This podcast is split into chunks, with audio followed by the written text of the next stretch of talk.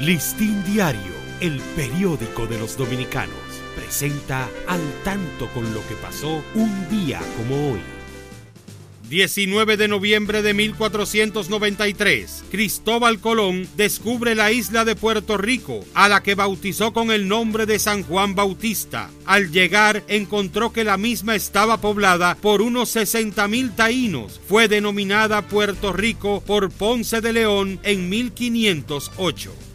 1961, Rafael Leonidas Trujillo Martínez Ramfis ordena el fusilamiento de un nutrido grupo de los implicados en la muerte de su padre, Rafael Leonidas Trujillo Molina, en un lugar cercano a la provincia de San Cristóbal, donde era oriundo el dictador.